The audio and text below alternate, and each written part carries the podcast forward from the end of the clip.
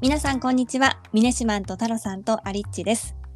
さて本日11月15日は Hallow を取り上げますよろしくお願いしますはい、よろしくお願いします。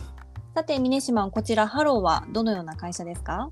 はい、そうですね。あのカトリック教のお祈りと、まあ、メディテーション、まあ、瞑想のアプリ、 Hallow を出している会社です。これすごい面白い会社で、かつすごいなと思うのが、2018年にこのアプリ出してるんで、まだ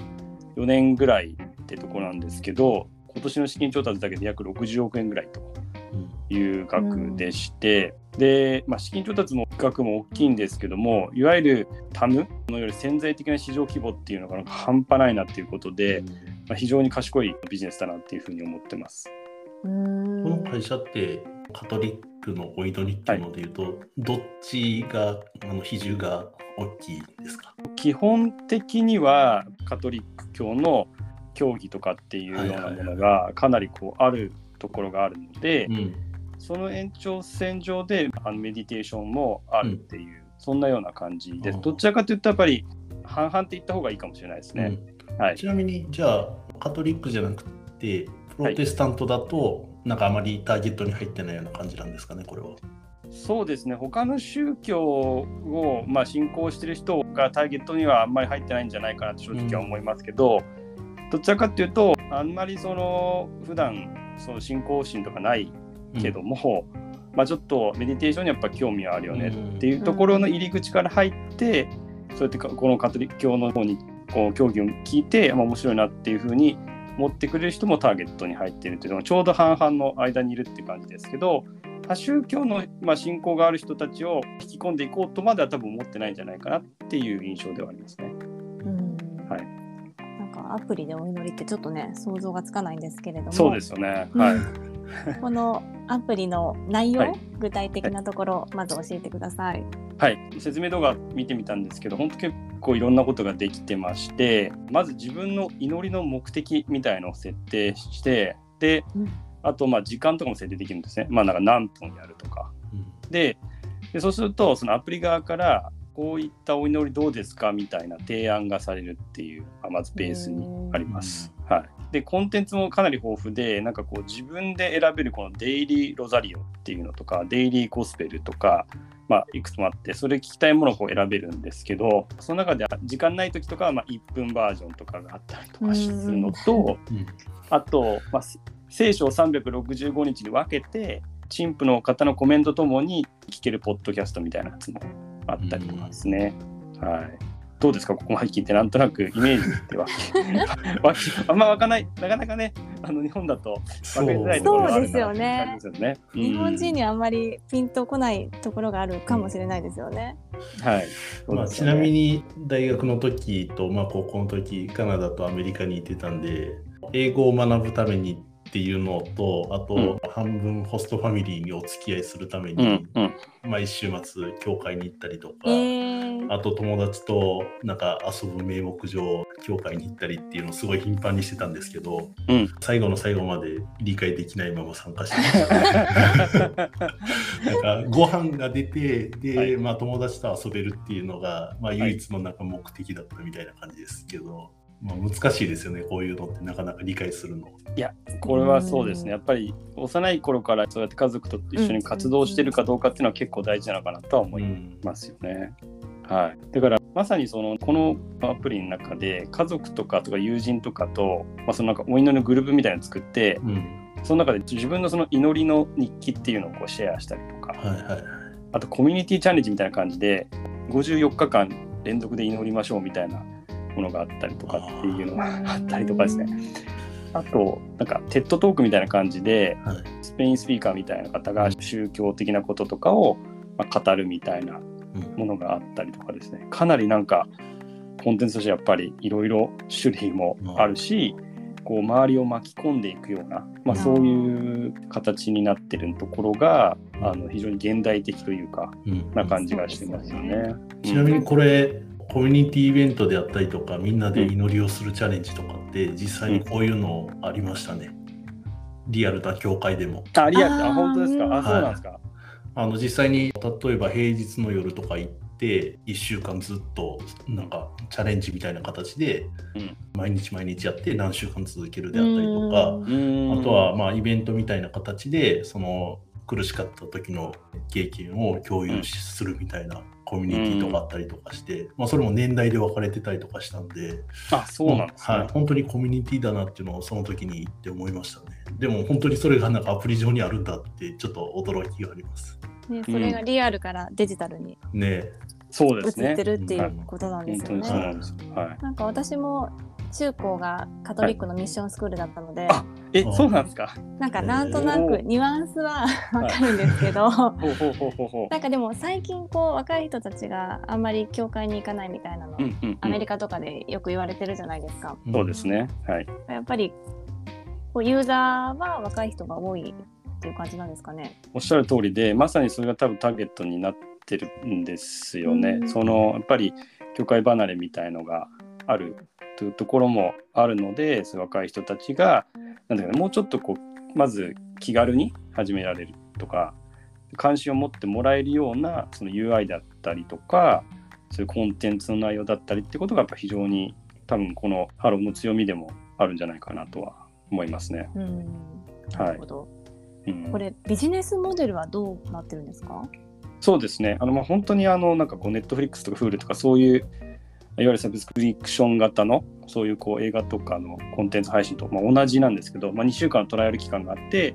その後1ヶ月単位だと約1000円ぐらいで年間だと6500円っていう形なんですよね。で、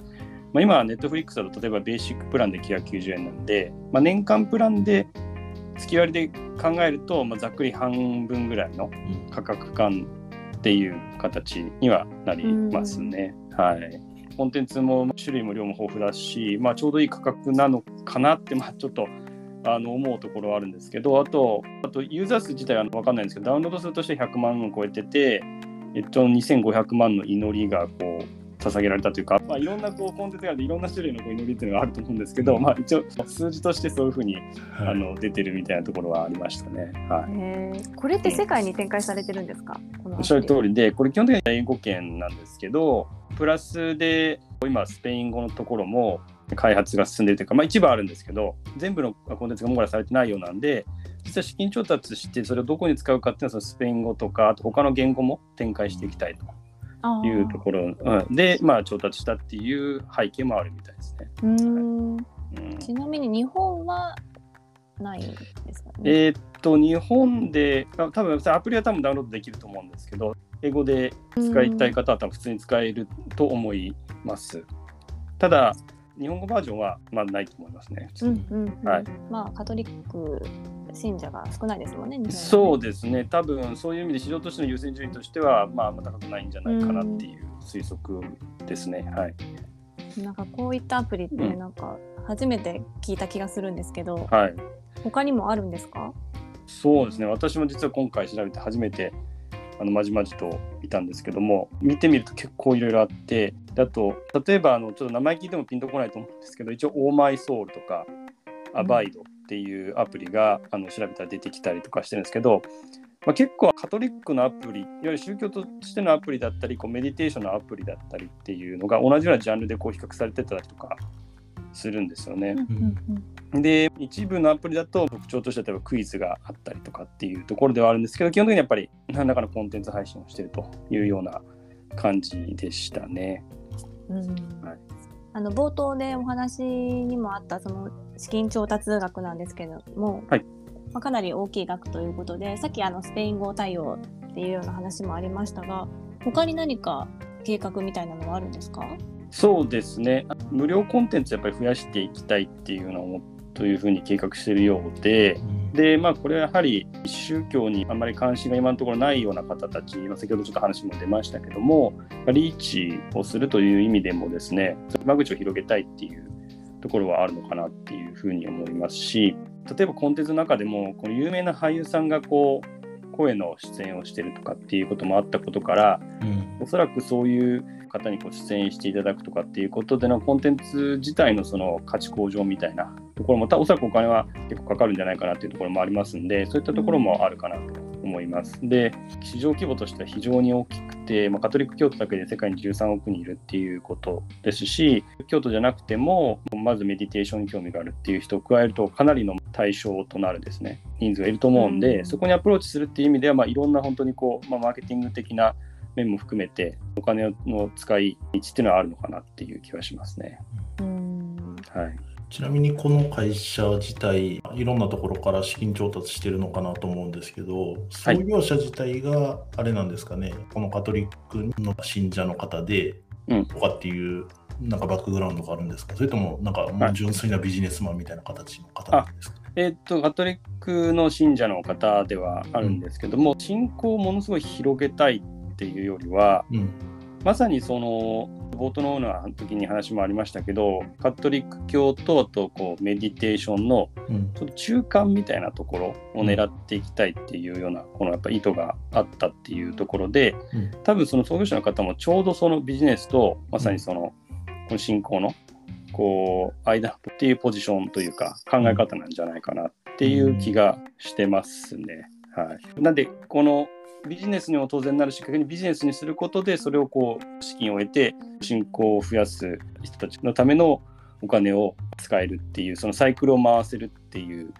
こともあるのとあと多分実際にこう心理的にいろいろこうまあコロナとかもあってですねうん。いろいろ影響を受けた方たちもいるということなんでそういう人たちを救いたいっていうそういうまあ背景もうんあったりとかっていうところですね。うんはいじゃあ、どちらかというと、資金の出どころに関しても、うんカトリック系っていうよりかは、純粋な VC に近いところから出てる感じですか？えーっとですね、ごめんなさい、投資家の方々のバックグラウンドをちょっとごめんなさい、チェックしてないんで、ちょっとそこはわからないうんう